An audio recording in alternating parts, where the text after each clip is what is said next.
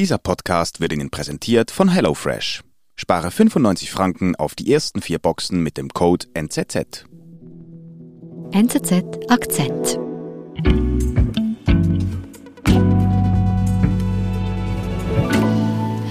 Thomas Wasso, schon im neuen Kunsthaus Zürich im Erweiterungsbau. Selbstverständlich, ja.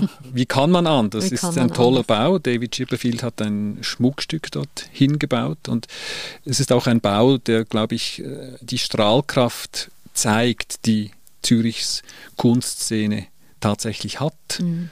Also ein großer Moment auch für die Stadt Zürich. Absolut, ein großer Moment, ja. Mhm. Umso bedauerlicher ist es, dass dieser große Moment ein wenig überschattet wird jetzt doch von den Diskussionen im Zusammenhang mit der Kunst, die in diesem Bau gezeigt wird. Mhm, was sprichst du da an?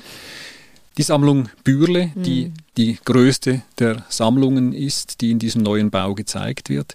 Eine Sammlung eines Kunstsammlers, der sein Geld mit Waffenfabrikation gemacht hat, dem Sympathien zum Nationalsozialismus nachgesagt werden und bei dem ein Teil der Bilder in der Sammlung offenbar noch nicht ganz vom Verdacht gereinigt ist, es könnte sich um Raubkunst oder um Fluchtgut handeln. Die Vorwürfe rund um die Bürle-Sammlung sind nicht neu. Doch als die Tore des Neubaus des Zürcher Kunsthauses im Oktober aufgegangen sind, hat sich gezeigt, dass längst nicht alles überwunden ist. Thomas Ribi hat sich mit dem Streit um die Sammlung befasst.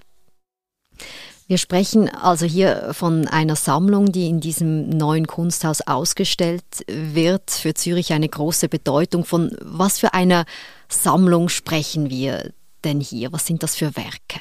Ich glaube, man muss grundsätzlich sagen, es ist eine Sammlung von Weltruf. Eine der bedeutendsten privaten Kunstsammlungen, die einen Schwerpunkt hat, äh, vor allem bei den äh, Malern des Impressionismus, Monet, Manet, Cézanne, Renoir.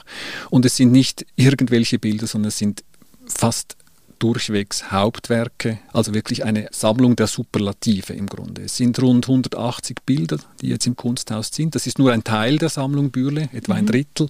Das allein, was sich im Kunsthaus bewegt, äh, da wird von einem Versicherungswert in Milliardenhöhe gesprochen. Ah, Wahnsinn. Man sagt so um die drei, vier Milliarden. Ja. Also Zürich ähm, wollte diese Bilder verständlicherweise eben in diesem neuen Kunsthaus Zürich ausstellen. Wie ist jetzt Zürich und das Kunsthaus denn überhaupt an diese Bilder gekommen? Also diese Bilder befinden sich seit langem in Zürich, ganz unscheinbar in einer Villa der Stiftung Bürle. Man konnte irgendwie zweimal in der Woche, war sie vier Stunden lang geöffnet oder so etwas. Also mhm. sie war fast nicht zugänglich. Ja. Und es war ein langes und altes Postulat, diese Sammlung zugänglich zu machen. Bereits Emil Georg Bürle hat das in den 50er Jahren mit dem damaligen Kunsthausdirektor zusammen angedacht. Mhm. Bürle ist dann aber 1956 gestorben und die Sache konnte nicht zu Ende gebracht werden zu seinen Lebzeiten. Jetzt hast du es anfangs angesprochen, eben Bürle, eine umstrittene Person. Wer war denn Emil Bürle?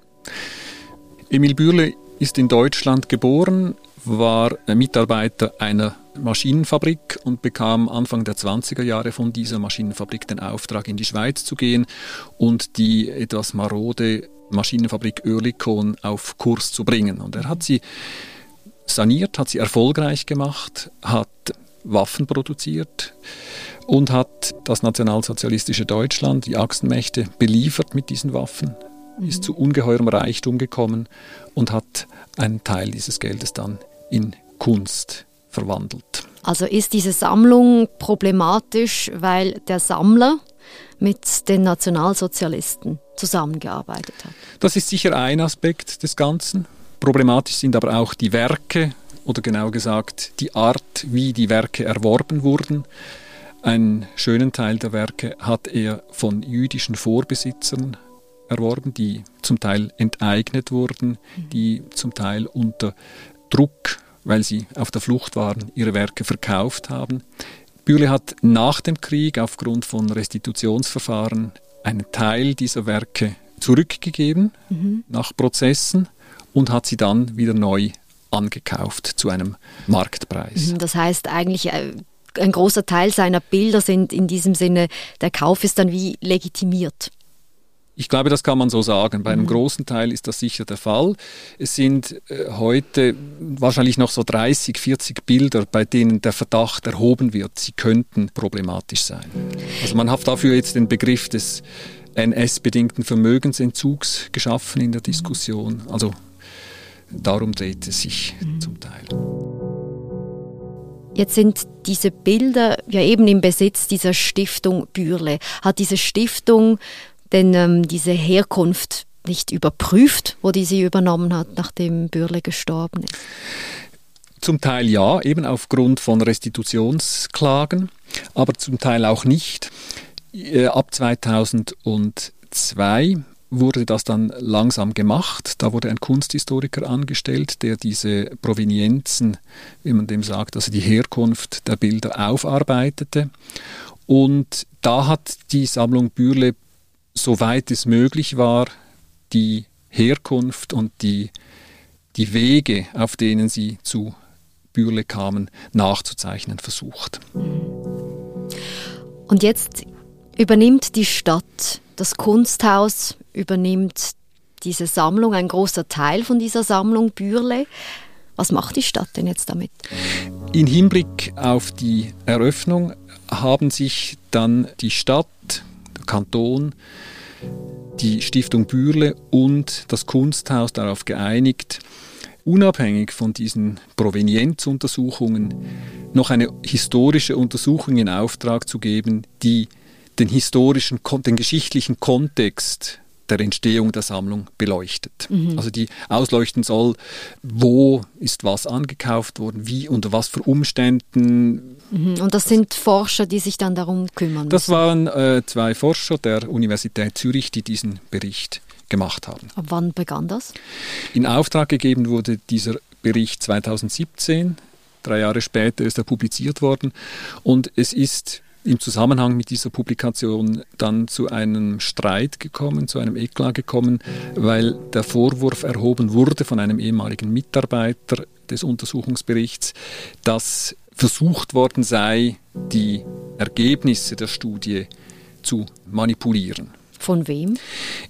Die Untersuchung wurde beaufsichtigt von einem Steuerungsausschuss, in dem Vertreter von Stadt, Kanton, Kunstgesellschaft und Stiftung Bürle Einsitz hatten.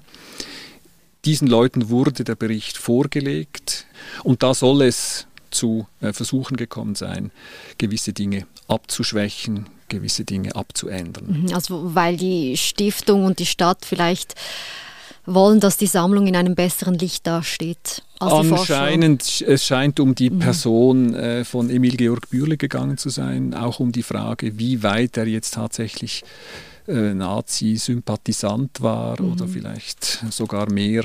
Also es ist ja schon ein, ein happiger Vorwurf. Was macht die Stadt damit? Man hat die Wogen irgendwie geglättet. Dieser, dieser Bericht wurde äh, dann in überarbeiteter Form publiziert. Und dann äh, war man allgemein der Meinung, nun sei Ruhe eingekehrt.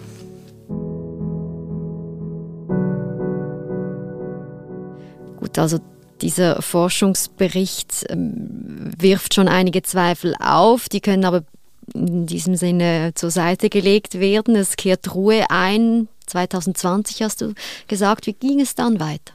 Es war klar, dass dieser Forschungsbericht die Grundlage bildet, auch für die Dokumentation der Sammlung im Kunsthaus. Es war von Anfang an klar, dass man diese Sammlung nicht einfach ausstellen kann wie jede andere Sammlung, sondern dass man sie historisch einbetten muss. Mhm. Und dafür war ein Dokumentationsraum geplant, den hat es auch gegeben mhm. und der wurde dann mit der Eröffnung auch eröffnet. Mhm. Und da zeigte es sich dann, dass gewisse Dokumente zum Kauf und Verkauf einzelner Bilder in Schaukästen lagen, von denen die Stiftung Bürle 20 Jahre vorher behauptet hatte, sie seien vernichtet worden. Die Familie hat Unterlagen unterschlagen. Nein, das kann man so nicht sagen. Das, äh, Tatsache ist, dass die Untersuchungskommission Bergier, die die Verstrickungen der Schweiz im Zweiten Weltkrieg aufzuarbeiten hatte, unter anderem sich auch um die Sammlung Bürle bemüht hat. Mhm. Also und die haben aufgearbeitet, wie Vermögen in die Schweiz gekommen ist im Zweiten Weltkrieg. Ganz auf allen Ebenen. Mhm, unter anderem wie, eben auch genau, die Bürle-Sammlung. Genau. Und auch der Sammlung Bürle haben sie sich gewidmet und haben Einsicht verlangt in die Akten dieser Stiftung, dieser Sammlung Bürle mhm. und wurden im Jahr 2001 beschieden, es gebe keine Akten. Okay, und jetzt sind da doch Akten in diesem Dokumentationsraum im Kunsthaus. Was sind denn das genau für Unterlagen? Das sind zum Teil Briefe, die äh, über den Kauf oder Verkauf von einzelnen Werken Auskunft geben. Es sind Vereinbarungen, es sind zum Teil tatsächlich auch Quittungen, die mhm. ausgestellt wurden. Also Dokumente, die den Weg der einzelnen Bilder nachzuzeichnen helfen. Und was schließen denn jetzt die Historiker von der ehemaligen Berger-Kommission daraus, dass jetzt hier Unterlagen zu finden sind, die vor 20 Jahren, hat es noch geheißen, die gibt es gar nicht? Was schließen die daraus? Sie stellen vor allem einmal fest, dass man ihnen gegenüber behauptet hat, die Akten seien vernichtet worden. Sie äußern vorsichtig die Vermutung, es deute darauf hin, dass man ihnen nicht die Wahrheit gesagt habe. Und die Mitglieder der ehemaligen Berger-Kommission haben darauf die Forderung erhoben, dass eine unabhängige Prüfung dieser Ergebnisse der Untersuchungen noch einmal durchgeführt werden müsse. Und was macht denn jetzt die Stadt Zürich, nachdem hier diese Kritik und auch diese Forderung von, von doch bedeutenden Historikern kommt? Die Stadt hat die Forderung der ehemaligen Mitglieder der Bergier-Kommission aufgenommen und will nun eine Kommission einsetzen von unabhängigen Experten, die diese Provenienzuntersuchungen, die im Auftrag der Stiftung Bürle durchgeführt worden sind, noch einmal untersucht. Mhm. Und ich glaube, es geht dabei nicht darum, äh, irgendwelche Nachweise der Schummelei zu erbringen, sondern einfach Transparenz zu schaffen. Die Provenienzen wurden aufgearbeitet. Aber es wurde eben im Auftrag der Stiftung Bürle durchgeführt. Mhm, also dass ja und doch eine Abhängigkeit dann bestehen, bestehen könnte. könnte und dass es sicher im Sinne der Transparenz ist, dass man diesen ungreifbaren Verdacht irgendwie auflöst. Wie reagiert denn die Bürle Stiftung? Also sie hat ja auch ein Interesse an Transparenz und doch äh, will man ihnen jetzt ähm, eine unabhängige Untersuchung in diesem Sinne zur Seite stellen und sagen, doch, wir schauen das doch nochmals an. Ja, sie reagiert ein bisschen äh, pikiert, weil sie offenbar sich doch angegriffen fühlt und den Eindruck hat, man unterstelle ihr, sie habe nicht sorgfältig gearbeitet. Man hat von einem Übergriff gesprochen, es sei übergriffig von der Stadt, dass sie eine solche Untersuchung anordne.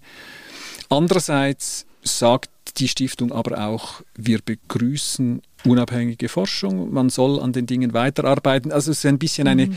ambivalente Haltung. Wie geht denn das jetzt weiter in diesem Streit? Ja, an sich ist die Stadt Zürich jetzt am Zug. Jetzt muss sie zuerst einmal unabhängige Experten finden. Das ist gar nicht mhm. so einfach. Äh, man wird sich auch an internationale Experten wahrscheinlich halten müssen. Und die wird es jetzt einsetzen mhm. müssen. Wir sind gleich zurück. Wie oft gehst du nach einem langen Arbeitstag noch einkaufen und überlegst im überfüllten Supermarkt, was du kochen möchtest? Mit HelloFresh sparst du dir unnötigen Stress und kostbare Zeit. Wähle aus abwechslungsreichen Gerichten aus, worauf du Lust hast und lass dir deine Box zum Wunschtermin entspannt nach Hause liefern. Spare 95 Franken mit dem Code NZZ auf deine ersten vier Boxen.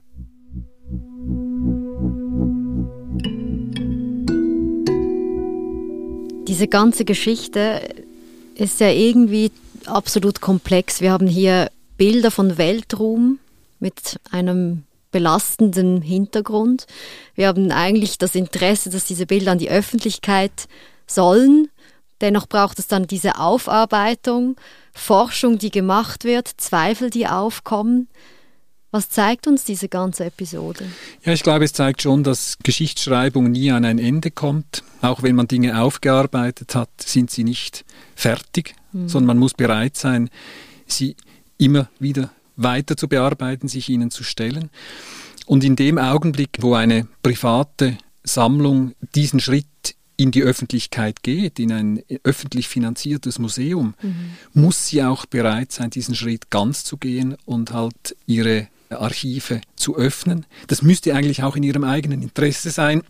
Natürlich wird die Debatte häufig sehr billig geführt. Man zeigt dann mit dem Finger auf diesen bösen Emil Georg Bürle und das mhm. mag alles irgendwie berechtigt sein, nur hilft es nicht weiter.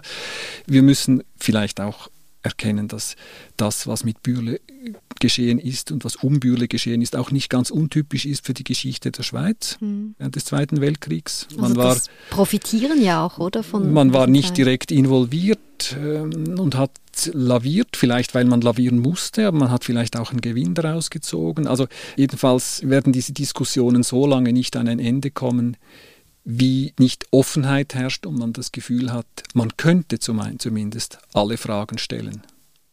Und bezeichnend finde ich ja schon, dass wir eben über diese Debatte, über diesen Streit auch sprechen und weniger über die Kunst, über die, über die wertvollen Werke, die jetzt im neuen Kunsthaus hängen. Das ist tatsächlich eine große Gefahr und ich glaube, das ist auch einer der Punkte, die für die Stiftung Bühle sehr wichtig ist. Der Direktor der Stiftung Bühle hat geäußert den Medien gegenüber, dass die Sammlung Bühle nicht zu einer äh, NS-Gedenkstätte werden dürfe. Was meint er damit? Damit meint er, dass die Geschichte der Bilder die Bilder selbst irgendwie überdeckt. Mhm. Also dass man wunderbare Bilder wie das Porträt der kleinen Irene von Auguste Renoir betrachten soll, ohne daran zu denken, dass es in der Kunstsammlung irgendeines prominenten Nazis gehangen hat. Mhm. Und diese Gefahr gibt es tatsächlich, aber ich glaube, die beiden Dinge lassen sich eben nicht trennen. Also und die Kunst und die Geschichte. Die Kunst dahinter. und die Geschichte, der, der, die, die Hintergründe der Sammlung lassen sich nicht trennen. Und vielleicht ist es am Ende gerade umgekehrt. Erst wenn man die Dinge weiß und weiß, dass so weit wie möglich Transparenz geschaffen wurde, dass man sich dann eben wirklich nur der Kunst zuwenden kann.